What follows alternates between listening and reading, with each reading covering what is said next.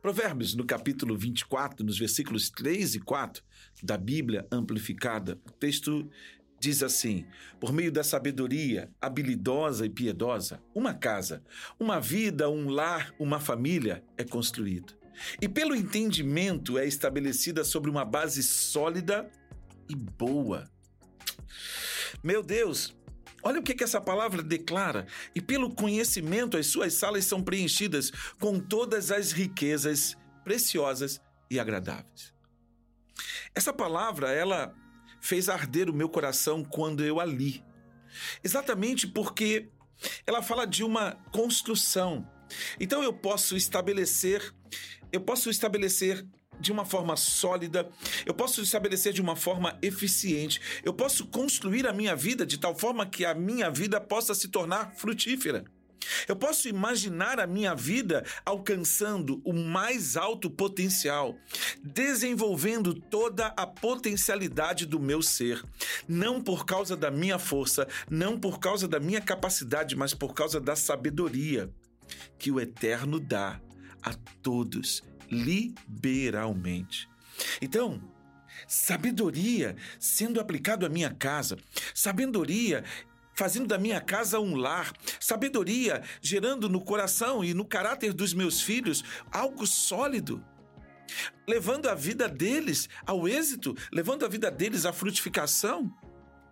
Meu Deus, isso é simplesmente fenomenal. É algo que a gente não vê acontecendo todo dia. Mas por quê? É simples. É porque quando você olha, olha para as consequências da aplicação da sabedoria, muitos de nós temos as consequências como as nossas maiores conquistas. Pense que o texto fala de riquezas preciosas e agradáveis. Talvez a gente olhe para essa parede, a gente olhe para a mesa, nós olhemos ao redor da nossa sala e os nossos olhos se alegram exatamente pela beleza das coisas que vêm. Mas na realidade, o maior tesouro é a sabedoria. E sendo ela escondida e guardada nos nossos corações, elas se tornam uma fonte que jorra para a vida eterna.